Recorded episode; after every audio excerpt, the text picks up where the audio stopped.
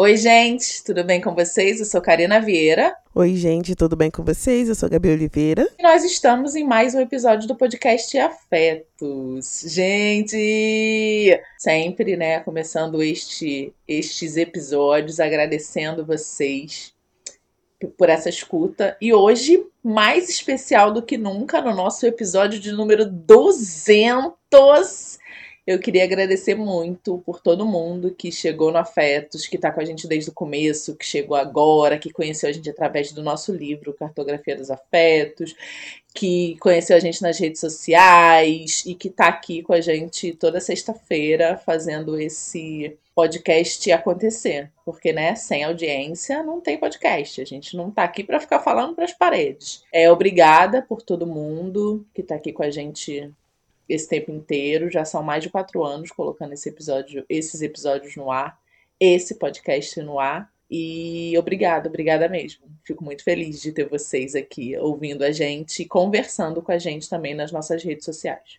Sim, gente.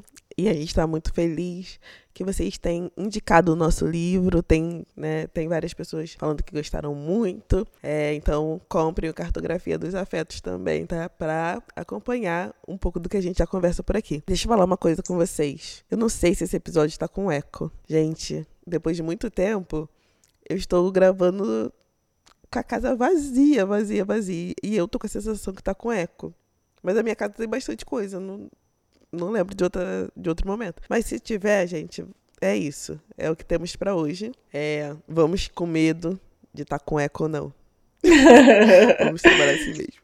Sim. É, e no tema de hoje, eu, eu conversei com a Gabi, né, antes de a gente começar a gravar, que seria interessante a gente falar sobre o medo, mas sobre o medo que impulsiona e sobre o medo que paralisa a gente, né, de fazer o que a gente quer de tomar as atitudes que a gente quer, de mudar os comportamentos que a gente quer, de enfrentar alguma coisa que faz o nosso coração bater acelerado. E esse tema veio a mim porque eu recebi um convite no começo da semana passada que eu nunca imaginei que eu receberia é, que nas próximas semanas vocês vão saber, óbvio, mas que me deixou muito surpresa, muito emocionada, e a minha primeira reação foi falar: não, não vou fazer. E aí depois eu conversei com a minha terapeuta, conversei com a minha psiquiatra, que eu tenho, tô fazendo desmame do remédio novamente, então eu tenho consultas com a minha psiquiatra é, uma vez a cada dois meses. Conversei com a Gabi, conversei com outras amigas,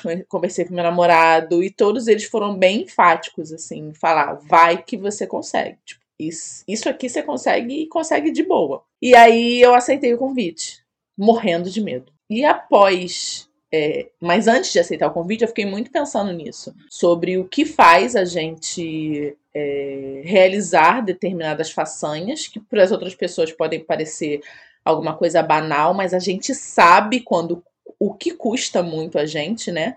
Quando a gente está dando um passo que faz o nosso coração acelerar, faz a nossa barriga doer, faz a gente ter dor de cabeça, porque a gente morre de medo daquilo, mas mesmo assim a gente vai. E quando é que esse medo fica tão paralisante que a gente fala: não, isso aqui eu não dou conta, isso aqui eu não vou conseguir fazer, eu tô com medo porque o medo tá me avisando de alguma coisa. É, quando a gente consegue fazer essa separação, né? De entender o, me o medo que nos impulsiona e o medo que nos paralisa. É, eu lembro da primeira vez que eu entendi a importância do medo, né?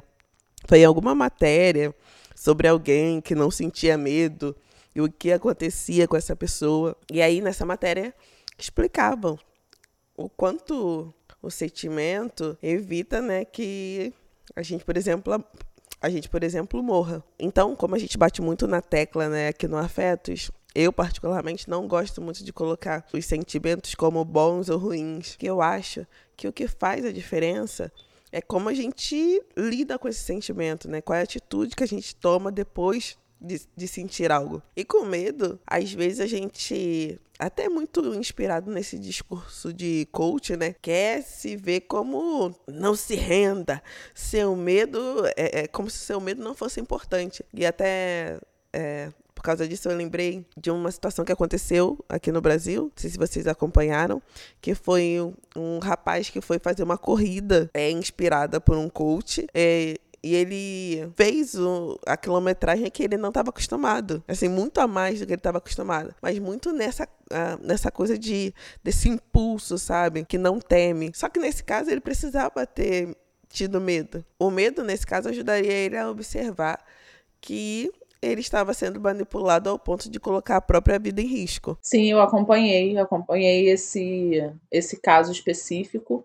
É um coach super conhecido, que a gente não vai não precisa estar aqui, mas eu acho que se você botar coach, corrida e morte no Google já aparece para você. É, eu também fiquei muito surpresa sobre isso e também fiquei pensando sobre isso, assim, sobre como o medo poderia ser um gatilho para que ele é, se percebesse, assim. Eu não estou de forma nenhuma, né, colocando a culpa no cara que morreu, mas é bem isso que a Gabi falou, assim, em determinado determinadas situações, a gente pode entender o medo como alguma coisa que é, avisa pra gente que é importante que daqui você não passe. É importante que você só compreenda o seu limite. É importante que você saiba que você está se arriscando. É importante que você me ouça, porque embora muitas vezes eu seja um péssimo conselheiro, o medo é um péssimo conselheiro, é, dessa vez aqui é a sua vida que está correndo risco. E assim, infelizmente, esse, esse cara acabou falecendo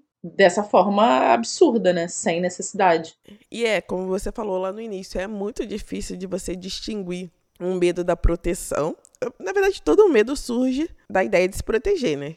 Uhum. Eu acho que o difícil, muitas vezes, é a gente entender esse sentimento no lugar de uma proteção válida e no lugar de uma proteção que está acompanhada de vergonha, de timidez, de, é, de coisas que, na verdade, querem te impedir de alcançar algo que, que é claro que você conseguiria. Como a Karina falou do convite dela, quando ela me falou, eu, eu pensei, e você cogitou falar não? Como assim? sim, sim, sim. Hum, não tinha como. E eu fico pensando, Gabi, é... em que situação o nosso medo se enquadra? Assim? Meu maior medo é sempre a exposição pública. Eu lembro de convites que eu declinei porque eu não queria me expor. E naquele momento onde eu falei não fez sentido para mim e continua fazendo. Então não é algo que eu me arrependo. É... Por exemplo, a minha, o meu intuito nunca foi ser blogueira. Então, quando chega algum pedido para eu fazer alguma publicidade, por exemplo, e o dinheiro obviamente é atrativo, o que, o que define que eu vou fazer ou não é que tipo de exposição aquilo vai me trazer. Porque o dinheiro pode ser atrativo, mas eu não vou ficar confortável. Então eu prefiro dizer não. Porque a minha não é essa. Só que esse medo da exposição também, que eu coloco aqui como medo, eu estava conversando com a minha terapeuta sobre isso e ela falou que todo, é, toda exposição leva a gente a ser julgado, né? Ela falou, cara, você é uma pessoa deveras controladora, então você tem essa sensação que você pode até controlar o julgamento do outro sobre si. Só que tá todo mundo na mesma roda, tá todo mundo no mesmo lugar. É, o meu maior medo é a exposição. Só que levando em consideração as coisas que eu já fiz e as coisas que eu ainda quero fazer, eu ainda vou passar por muita exposição. Exposição das minhas ideias, exposição do que eu penso. E olha que eu tenho me, me colocado muito mais é, reservada, mas não precisando mais ficar dando declarações sobre tudo e todos em qualquer lugar, em qualquer momento. Mas aí a minha terapeuta falou sobre isso, sobre esse medo da exposição, e ela me levou a pensar sobre o ego também, sobre nessa coisa da exposição, quais são os convites que eu aceito porque realmente eu quero fazer, ou quais são os convites que eu aceito porque eu quero alimentar o meu ego. O que aquilo vai me trazer de benefício? É, é, sempre uma camada após uma camada após uma camada. Nunca é só uma questão superficial, sabe? Tipo, eu tô aceitando porque eu vou querer estar tá lá. Eu fiquei pensando, por exemplo, no convite que a gente recebeu de escrever o livro. Eu nunca imaginei que isso aconteceria. E a primeira coisa que me veio na cabeça era não. Tipo, não, não, não, não, não vou dar conta, não, a gente não vai conseguir, não, não vai dar certo. Exatamente pensando nisso. É, eu tô fazendo isso, e eu acho que essa é uma forma também da gente pensar qual é a nossa real motivação e entender se esse medo realmente está servindo como um, impulsionador ou um paralisador. Mas pensar qual é a nossa motivação para aquilo. Se você está enfrentando o seu pior medo, por assim dizer, você está enfrentando por quê? Quais são as coisas que estão te motivando a fazer isso, assim? E aí eu também lembrei de outras situações, assim, desde entrar no aplicativo de relacionamento é, e iniciar a conversa com alguém, que para mim também sempre foi muito difícil. A gente, né, enquanto gênero, enquanto mulher, sempre é colocada nesse local de é, a pessoa ser escolhida e nunca a pessoa que escolhe. É, e outras situações também, assim, eu tive dois encontros é, com amigos nos últimos dois finais de semana. E os dois eu fiquei muito mais no local de escuta do que no de fala. Eu já pensei, ah, eu já falo bastante, já falo pra caramba no meu podcast. Nessas reuniões que eu encontro pessoas que são bem diferentes e que eu nunca vi, eu quero mais é escutá-las do que ficar falando, assim. Mesmo que seja um, um local é, confortável, né? Um local de segurança onde é, as pessoas estão ali para se escutar, eu preferi baixar a bola também e pensar, não, aqui é um local para ser mais escuta do que ser fala. É, mas isso também vem, vem muito desse entendimento do que o nosso ego pode fazer. Se ele anda ali de mão dada com o nosso medo, ou se ele está soltando a mão do medo e está se. Eu ia falar impulsionando, mas não é essa palavra. Está se colocando à frente, assim a gente precisa também parar para refletir sobre as decisões que a gente toma, se elas são pautadas também nessa nesse ego desmedido, nessa vontade de ser vista a qualquer custo, ou se realmente a gente tem alguma contribuição válida para colocar ali na mesa. Não, e Karina, uma outra coisa que eu estava pensando aqui enquanto você estava falando é que quando você trouxe, né, do ah, não sei se aceita ou não o convite, eu falei, Karina, claro que você vai aceitar. Tipo, não tem dúvida. E aí você traz esse medo da exposição. E apesar de hoje em dia eu já não ter tanto medo de arriscar ou de me expor nesse sentido de dos outros, né? Que os outros vão achar, é, como vai ser e tal. Eu pensando de uma forma mais íntima, eu, e lembrando da terapia também, que você citou essa terapeuta, eu penso que o meu medo de me expor era muito mais de, é muito mais ligado a me expor ao outro. Eu assim, eu tenho muita dificuldade de abrir espaço é, para que o outro entre atravesse a linha que eu considero uma linha segura para mim.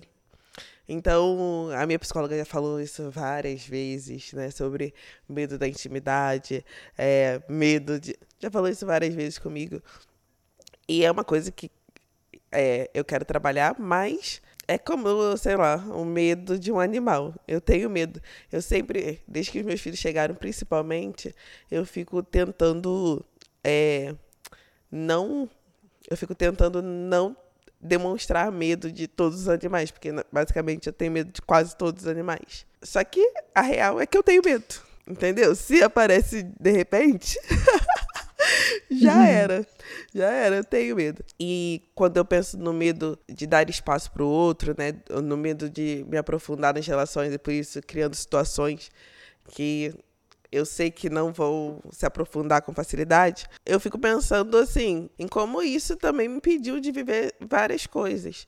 E é, eu não tenho como ignorar, porque eu vim de uma cultura de medo. É, eu cresci, né, na, eu cresci como cristã evangélica e hoje, conversando com as minhas amigas da, da época, a gente fala muito sobre isso. Como a gente tinha medo de tudo. Tinha medo de fazer tal coisa porque podia ser pecado. Tinha medo de ir pro inferno, óbvio. Tinha medo é, de alguém revelar que a gente tinha feito alguma coisa errada. Revelar, para quem não sabe, quem não é do meio, revelação é tipo profecia, sabe? Que alguém chega e fala o que você fez e a gente acreditava que além disso a pessoa também falava como Deus tinha visto aquilo. Enfim. Então foi eu cresci nessa cultura de medo.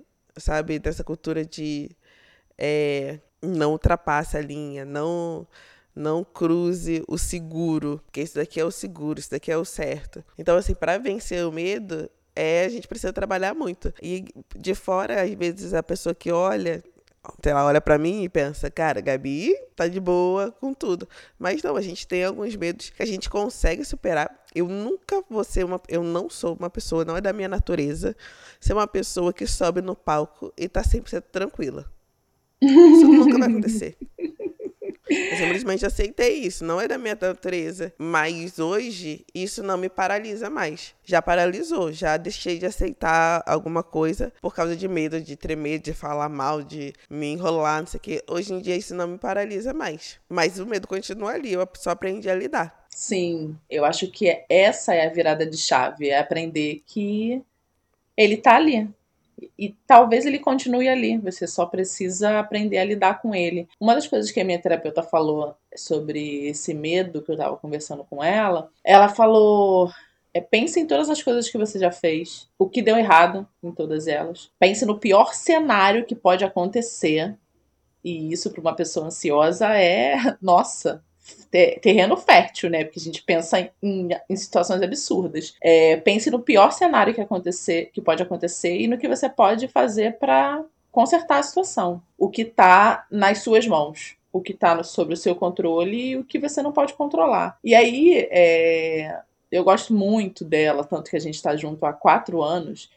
É, eu gosto muito da, da forma como ela me faz refletir sobre as coisas da forma como eu acho que, tipo, ah, não, essa sessão vai ser tranquila, lá, lá, lá, e saio assim com a cabeça fritando. E ela também me fez refletir que todas as vezes que eu fui, e fui mesmo com medo, e nenhuma das vezes que eu fui eu me arrependi de ter ido. Nenhuma das vezes, assim, em absoluto. Pode ser a coisa mais banal, pode ser o medo mais banal que eu já enfrentei, ao mais absurdo. Nenhuma das vezes que eu fui, eu me arrependi de ter ido. E aí, na mesma semana que eu contei para as minhas amigas sobre esse convite, eu li uma, eu vi uma postagem de uma página no Instagram chamada Um Filme Me Disse, que é uma cena de This Is Us, Saudades de Us, onde a Kate está conversando com a Rebecca por telefone e a Rebeca fala assim: se você sentir que não dá conta de alguma coisa,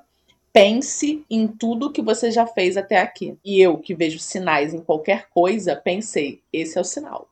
É isso. Se eu tinha dúvida de que eu precisava ou que eu deveria aceitar este convite, não tenho dúvida mais. Está aqui.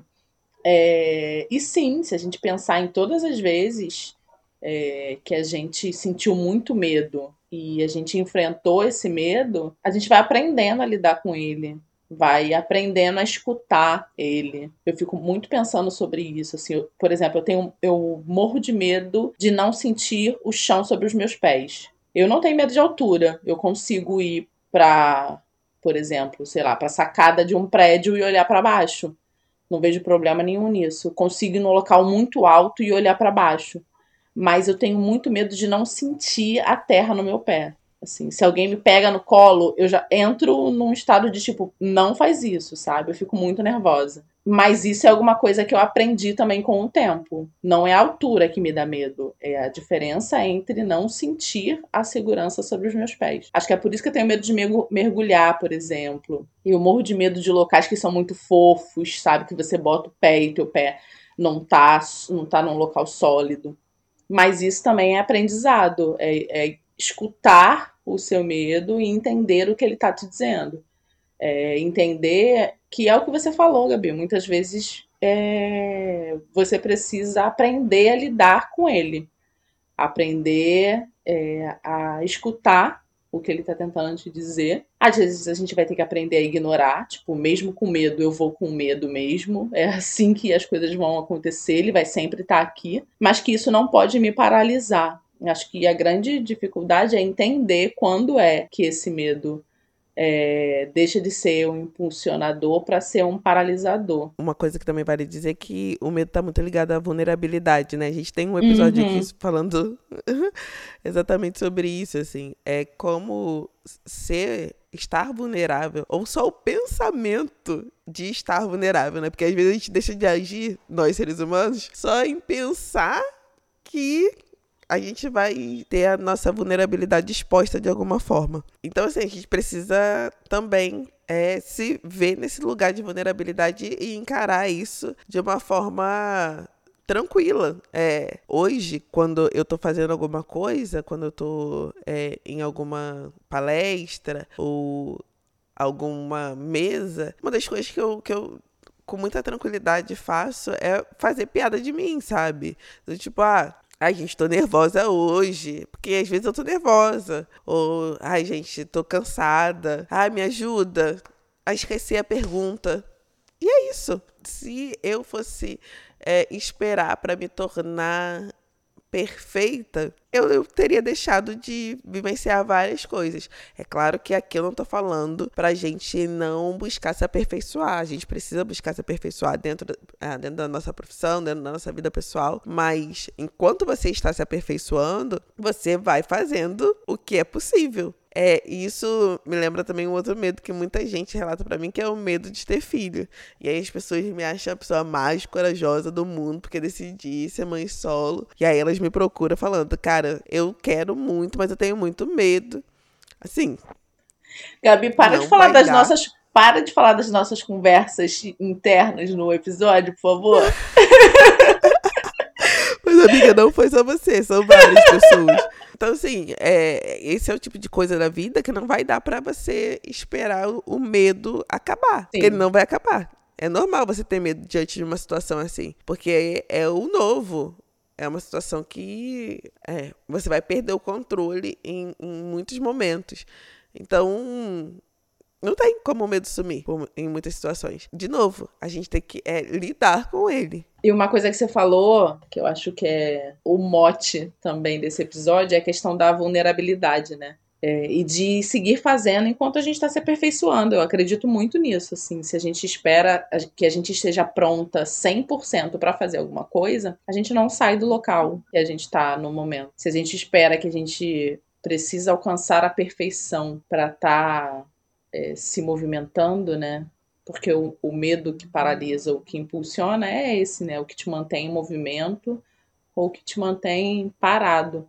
Então, a única forma da gente se manter em movimento, se aperfeiçoando, fazendo coisas que a gente nunca fez, lidando com o inesperado, é, abraçando a nossa vulnerabilidade, a nossa imperfeição.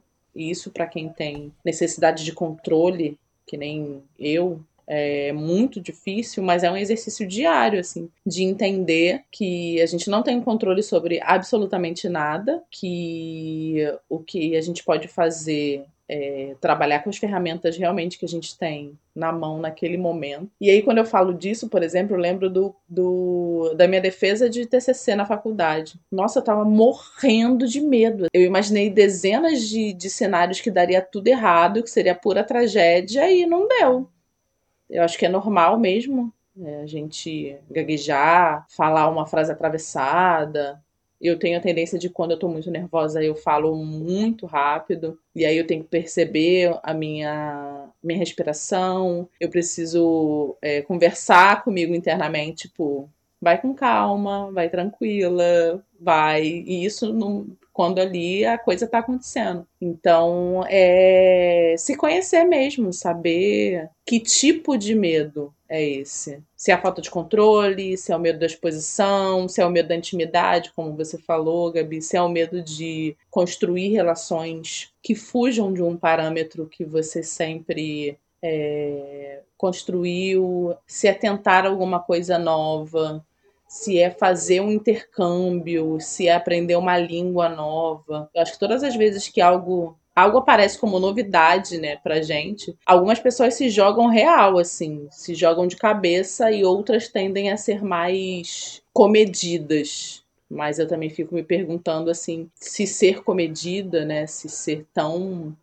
é, refém do medo, acho que essa é a palavra. Se ser tão refém do medo deixa a gente sem viver muitas experiências que a gente nunca saberá como é, porque a gente tem medo Sim. de fazer alguma coisa, né? E sabe o que eu lembrei aqui? Que esses dias, é, né, com essa coisa da maternidade, eu tenho vencido alguns medos e esses dias eu fui numa tirolesa com as crianças. Ai, meu Deus. eu não teria ido se não fosse por eles. Porque eu já fui uma, uma adolescente que gostava muito dessas coisas assim. Eu jurava que quando eu fosse adulta eu ia pular de bang jump, ou pular de paraquedas. Só que aí eu fui ficando mais velha e fui ficando assim, com muito medo. E nisso, e agora, né, com as crianças, eu tenho tentado vencer mais. Só para dar um panorama, eu fui uma criança super protegida. Teve uma vez que eu e meu primo, e meu primo também seguia esse mesmo padrão. Teve uma vez que nós pedimos pro Papai Noel um skate. E aí o Papai Noel trouxe o skate, só que na cara do Papai Noel estava escrito que a gente só podia andar deitado. A gente não podia ficar em pé. Porque os no as nossas mães tinham muito medo que a gente caísse do skate e se machucasse. Eu tô parada ainda na frase de andar no skate deitado. Como assim? É, só como. Sabe quando você vai arrastando só com a mão assim? Ah, sim, sim, sim, sim. Eu cresci nesse. Minha mãe tem muito medo de animais. Muito, muito medo. É... E eu cresci nessa, nesse lugar de medo, assim, das coisas, e medo de coisas é, que são muito simples. Eu, eu nunca pratiquei esporte, nem nada disso também na escola. Eu acho que eu fui crescendo. Tanto que é, hoje em dia, os meus filhos estão fazendo aquele tecido, sabe? Tipo aula de circo. Uhum. E, gente, na primeira aula eu fui com eles e tal. E foi uma luta, porque tem um, uma das primeiras acrobacias que você aprende é ficar de cabeça para baixo. E cadê que eu tinha coragem de pular para ficar de cabeça para baixo? Não tinha. Mas nesse período eu também pude perceber que como os medos podem ser trabalhados, né? O meu filho, o Mário, ele chegou com muito medo é, de piscina. Clara Lu também tinha muito medo de piscina. E aí, agora, os dois, né, depois de um bom tempo de natação, nenhum dos dois mais tem aquele pavor de piscina. A Mari agora. Clara Lua perdeu totalmente, perdeu a vergonha na cara, total. Na verdade, agora se teve medo nem se lembra, nunca, nunca passou pela cabeça dela. Mas o Mário, ele já tá pulando na piscina, coisa que ele não fazia. É, na natação ele já tá indo no fundo. Então, assim, eu vejo essas possibilidades. Ele também tinha muito medo, ele tinha medo de pular na cama elástica. É, e aí agora, né, com as terapias e tal, também não tem medo de, de, de, de, pular, gosta muito de atividades assim. E quando a gente foi na tirolesa, ele que me deu forças. Porque eu fiquei totalmente chocada, porque eu achei que ele ia arregar lá em cima. Mas quem arregou fui eu. Que Fiquei, fofo! E ele, vamos, mãe, calma, vamos. Eu fui assim, tranquilo, tranquilo, tranquilo, tranquilo. Fiquei muito chocada. Ao mesmo tempo, a Clara Lua, quando chegou, era uma criança meio sem medo de nada. Até hoje ela é um pouco assim. Mas é, eu lembro uma vez, como uma conversa com a professora, a professora citou, né, que ela não falou a palavra inconsequente, mas era isso. Ela subia em coisas que, que ela poderia cair com muita facilidade. Ah, mas crianças fazem isso. Sim, só que na idade, com cinco anos, você já tem mais um pouco de senso, teoricamente, né? É, e ela não, ela se arriscava, sabe? Com quatro, cinco anos ela se arriscava muito. E como não ter medo também pode ser prejudicial, como a gente falou lá no, no início. Mas o que eu queria enfatizar é que é, a gente pode trabalhar os nossos medos. Hoje ver o Mário brincando com coisas arriscadas. Hoje ver o Mário brincando com coisas mais arriscadas. É, vendo ele, sei lá, pulando na piscina, etc, nadando, eu vejo que eu também posso trabalhar os meus medos, sabe? E nesse sentido, é, esse processo com eles é, é muito legal. De eu falar, cara, vou trabalhar nisso porque eu quero é, porque eu quero experimentar essa coisa aqui com eles. É, eu aprendo muito com os meus sobrinhos, assim, todas as vezes que eu tenho a oportunidade de estar com eles, de conversar com eles, de vê-los, assim, os mais novinhos, sabe? É, correndo, brincando. É, eu acho muito incrível isso, esse destemor que eles têm. E a, o que você falou sobre trabalhar os nossos medos, né? entender os nossos medos, é muito importante. Eu acho que ajuda muito a gente na tomada da decisão, né? Sobre o que fazer e o que não fazer, sobre entender o que está paralisando a gente, o que não, sobre. Acho que até mudar, mudar de rota, né? Às vezes as pessoas são tão é, apegadas a uma ideia e, tipo, eu não consigo, sabe? Aquela coisa do eu não consigo. Mas você já tentou? Não, eu nunca tentei, mas eu tenho certeza que eu não consigo. É uma insegurança ou então um medo irracional mesmo de fazer alguma coisa. É, e aí se agarra nessa certeza do eu não consigo e acaba abrindo mão de ótimas experiências. Eu tive grandes oportunidades na minha vida, tanto na minha vida profissional quanto na minha vida pessoal. E todas as vezes que eu fui com medo, eu nunca me arrependi de ter ido. É, para além de, ah, não, por mais que você quebre a cara, você ache uma lição lá, porque eu acho que nem tudo a gente precisa aprender pela dor. Dá para tirar ótimas lições, inclusive das experiências que não deram certo. É, eu acho que isso também vai moldando a gente para não repetir os mesmos erros. Se você foi e fez alguma coisa com medo e não deu tão certo, ali você fez alguma coisa certo que dá para você repetir e o que não deu certo você pode aperfeiçoar e fazer melhor da próxima vez. Mas isso que você falou, é, Gabi, de fazer com as ferramentas que a gente tem, né? E se aperfeiçoando no caminho e construindo o caminho quando a gente está caminhando, eu acho que é muito importante. A gente chega numa determinada fase da nossa vida, é, acho que quanto mais velha e mais experiências a gente tem, é mais fácil de perceber isso. É, que não dá para a gente ficar sendo refém de coisas que aconteceram com a gente ou de experiências que aconteceram com a gente por medo quando a gente tinha, sei lá, 15 anos. Só que é isso também que eu ia falar. A gente só passa por essas experiências, só consegue elaborar elas, entender elas melhor, superá-las ou não. E acho que a gente fala do afetos aqui há muito tempo sobre isso, da importância da terapia, né? É, de você olhar para dentro, de se conhecer, se centralizar, entender o que é a sua demanda, o que é a demanda dos outros, o que é o seu medo, de que forma você pode trabalhar ele, de que forma você vai lidar com ele. Isso que você falou para mim, Gabi, foi primordial, assim, entender que ele vai estar ali do seu lado e como é que você pode trabalhar com isso, né? Mesmo e é essa frase mesmo, né? Mesmo com medo, continuar indo, continuar fazendo. É, não tem jeito, gente. Porque se a gente se render, já era. Eu acho que esse episódio, né, de número 200 conversa muito com o nosso primeiro episódio. Uhum. Qual é o nome do primeiro episódio mesmo? é. Ai, meu Deus, eu tô com insegurança insegurança. Olha aí, eu sabia que tinha algo a, algo a ver. Uma outra curiosidade sobre esse episódio é que ele está sendo gravado à noite, ao invés de manhã. E à noite, a minha mente já está perturbada. não que de manhã não esteja. Mas de noite eu fico mais. Eu acho que o meu pensamento fica mais amplo ainda. É, outro dia eu vi a Bela Reis comentando sobre a importância dela interromper a mãe dela no podcast delas. Né? Ela falou que melhorou, diminuiu, mas que a mãe dela precisa de corte. Eu não acho que eu preciso de corte sempre, mas provavelmente nesse episódio da noite eu tô mais flutuando do que em outros episódios. Enfim, e não, e que hoje eu tava prestando mais atenção. Deixa pra lá, vou explicar no que é pior. é isso, gente, gravando quando dá. Gravando, no caso, numa segunda-feira à noite, hum, às sete e meia, oito horas da noite. É... Não fala assim, né? Que a gente não grava quando dá, não, gente. A gente grava toda semana, sexta-feira de manhã. É porque sim, as férias sim. escolares estão aí, tá?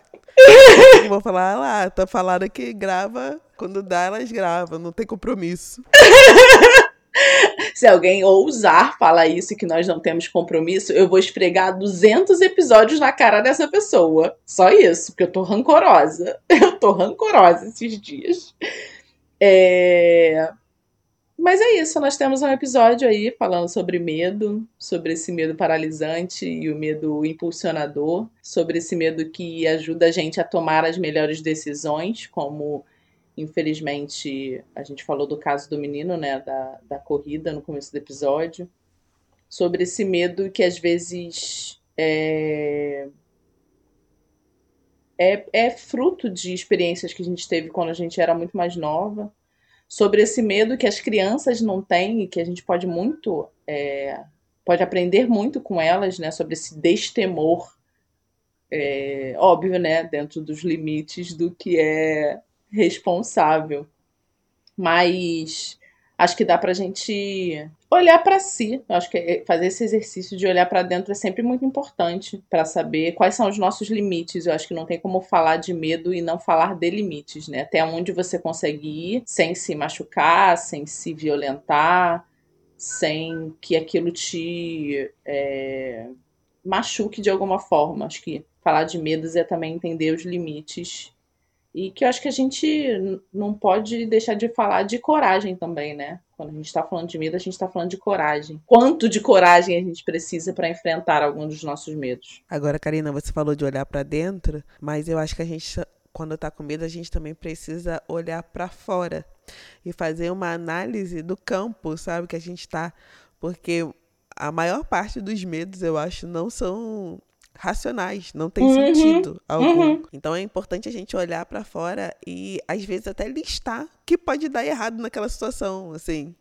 Que às vezes, gente, que às vezes não pode dar nada demais. Se você errar uma fala, se você errar um, uma pergunta, se você se confundir, o máximo que vai acontecer é você não ser chamado mais, mas tirando isso, não vai acontecer mais nada, sabe? e então, às vezes, é, é importante a gente olhar para fora e racionalizar e entender qual é a raiz daquele medo e daí conseguir trabalhar nele ou com ele. É isso. Olhar para fora e olhar para dentro. Acho que é muito importante. Uma desta parte, eu acho que a gente faz um ótimo trabalho aqui de olhar para fora e olhar para dentro o tempo inteiro. Ok, né? Se você acha aquela. Ai, gente, o episódio de hoje está ficando por aqui. A gente quer muito saber como vocês lidam com o medo de vocês, com os medos, né? E é isso, eu espero que vocês tenham gostado do episódio. É, se gostaram, não esqueçam de curtir, compartilhar, se inscrever